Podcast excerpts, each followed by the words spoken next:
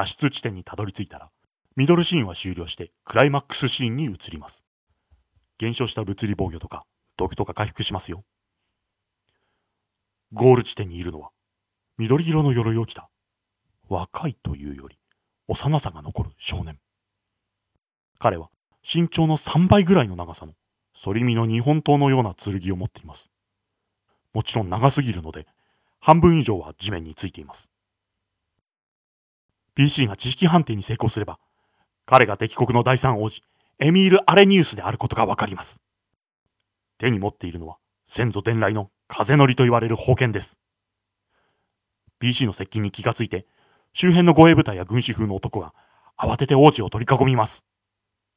しかし王子は、周囲に全く気がついていない様子で、姫を見て、美しい、とか、つぶやいてます。姫がどんなに不格好でも、実は男でも、彼は一目惚れしてしまいます。軍師風の格好をした年配の教育係が、殿下しっかりしなされ敵ですぞと、王子を揺さぶって、は、そうだ !G の申す通りだと、我に返ります。ここで戦闘になります。宝剣風乗りは、その上に乗ると、ドゴーと爆炎を轟かせて空に飛び上がります。そして上から落下することで、地面ごと範囲の敵を攻撃できます。しかも攻撃を受けた相手は、隣のマスまで吹き飛ばされてしまいます。この攻撃で PC を別々のマスに吹き飛ばし、分散したところを護衛部隊がそれぞれ攻撃と移動妨害をしてきます。射撃できる兵士がいてもいいですね。軍師は王子や護衛部隊をサポートします。風乗りの攻撃は凶悪にもマイラウンドを行います。PC はマイラウンド吹き飛ばされてしまうため、攻撃するためにいちいち移動しなくてはならないでしょう。マイナーアクションのスキルが使用できず、ダメージが低下することになります。何より、後列キャラのカバーリングができなくなるのが痛いですね。先に護衛部隊を蹴散らすのも手かもしれません。でも、護衛部隊は結構タフで、雑魚ではないですよ。あるいは、フェイトを使ってでも、王子の攻撃をノーダメージにし、吹き飛ばしを防ぐという手もあります。PC はどうやって王子たちを撃退するでしょうか？お手並み拝見です。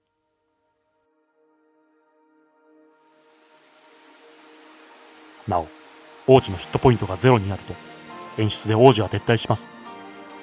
晴れの偉人を怪我してしまった。無念。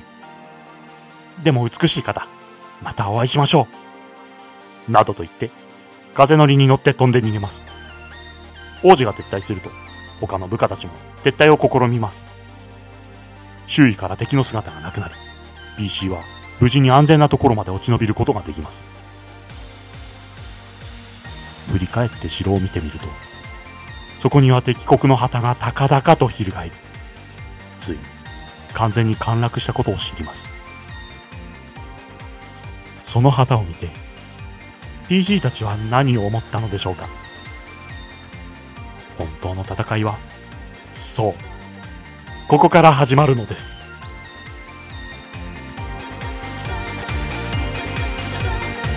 どんなことでもできるんじゃないんだって。それなりにわかる。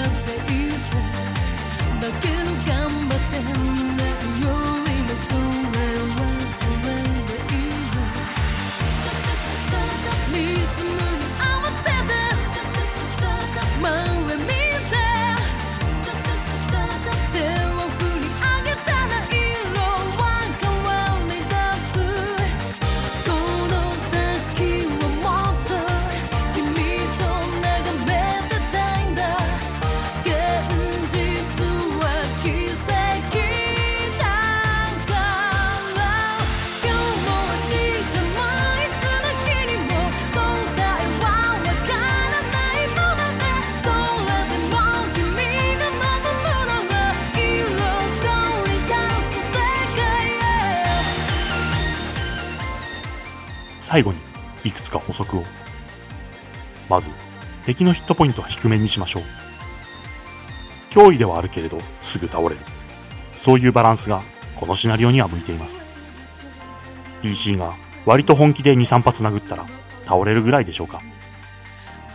もちろん、重装備だとかタフだとかいった敵はこの限りではありませんよ慎重に決めてほしいのが移動力です特に雑魚の移動力は PC が逃げ切れる値にしてください。1アクションでの移動マス数が PC より2低ければ逃げられると思います。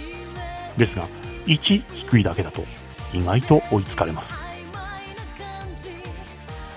このシナリオでは大半の敵が最初から並べられているのでセッション中にバランスを変更するのが難しく感じるかもしれません。一度に動かす敵の数を変えることで調整してください。5マスより離れた敵を動かして一度に PC に当たる数を多くすればハードになります。逆に動く敷居を5マスより近くすればイージーになります。100体マップに出しますがピンの色や形を変えてモブ通常白兵射撃マジックユーザー程度の差は分かるようにしておきましょう。それ以上のデータは外見も含めて10マス以内に近づかないと分からないことにします。そうでないと情報量が多くなりすぎてプレイヤーが行動を決められなくなります。テーブルトークの常として PC のデータによっては調整が必要なエネミーもいます。例えば錬金ペンギンクワックラーの毒攻撃はバッドステータス回復スキルキュアがあるとあまり価値がありません。その場合他のグレネードに変えるなどした方がいいでしょう。このシナリオプレイヤーがアリアンロットに不慣れだとクリアが難しいところがあります。プレイヤーの熟練度に応じて難易度を変えた方がいいですね。まあ敵の数を減らすのが一番簡単なんですが50体にするとだいぶ突破しやすくなります。その分マップを見た瞬間のプレイヤーの驚愕度が減ってしまうのが残念なところです。ハンドアウトは特に指定はないのですが私は PC1 前線戦士系で侍 PC2 姫という想定でこのシナリオ素材を作りました。姫は NPC かと思いましたか？でも最近は強い女性の方が歓迎されるみたいですよ。PC1 は姫を密かに慕っていると楽しいですね。しかし姫には実は言い名付けがいて言い名付けのことも悪く思っていない。とするとなお楽しいですねちなみに落ち延びる先の国の王子様がその言い名付けです王子様強敵ですね言い名付けの設定は姫のプレイヤーの好みを聞いて作るといいでしょう。簡単に三角形が壊れないように。にやり。PC3 以降はいくつかアイディアがありますので、適当なものを選んでください。A、地姉妹。姫の乳母の実の子供で、姫と姉妹のように育てられた子供です。B、不代。代々親方様に仕えてきた一族。決められた生き方を強要する父親に反発していても面白いかもしれません。でも、国が滅びた時、果たして解放されたと喜んだのでしょうか ?C、PC1 の友人。彼の秘めたる思いを応援しています。でも、本人にも秘めたる思いがあったりして。D、誰かの兄弟とか親とか師匠、などなど。PC3 以降の誰かに大嫌いな同僚を設定してもらいましょう。セッション中に短期救援に来てくれる彼です。あと、敵 NPC に一目惚れしてしまう PC もいると楽しいかもしれません。なお、キャラクターの性別はもちろん変えていただいて構いません。お姫様より王子様を救う方が燃える人もいるでしょう。ただ、一部のキャラだけ性別を変えると、ボーイズラブとかユリとかが発生しますので、注意してください。その方が好みかもしれないけど。瞬間移動や飛行能力は、このシナリオでは裏技になってしまいます。そういうスキルは禁止にしておきましょう。また、アニマルパクトのような豪華範囲がシーン全体のスキルは、範囲を25メーター四方に制限します。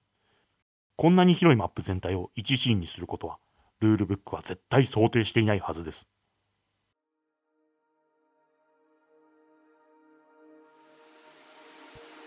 以上、長々と語ってきましたが、いかがだったでしょうか？楽しんでいただけましたか？何か参考になるようなことはありましたか？もちろん、ラジデシナはあくまで素材ですので、好きなようにいじってください。説明しきれていない点や疑問点などもあるとは思いますが、そこも好きに解釈改造してください。アルディオン、ここは戦場。君は千人の敵を突破し、姫を守り抜くことができるか。では、思い出に残る素敵なセッションを。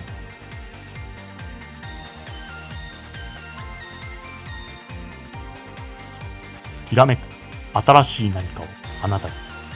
ラジデシナ第1回、Welcome to Inferno は、企画、シナリオ、丹川幸喜、シナリオ協力、玄道寺梅蔵、水蓮、砂、BGM、ガヒーナムジカ様、変色、フュージョンワールド、マナ様、効果音、ウェブ、ウェイブ、リブ様、パーソナリティ、丹川幸喜、その他の皆様のご協力でお送りいたしました。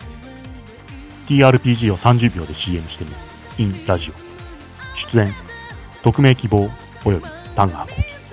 脚本、赤川咲希。BGM、メスーゼラ鈴風亮様。ヒヤシンス。効果音、G ウォーター、DNA 様。タムミュージックファクトリー様。その他の皆様のご協力でお送りいたしました。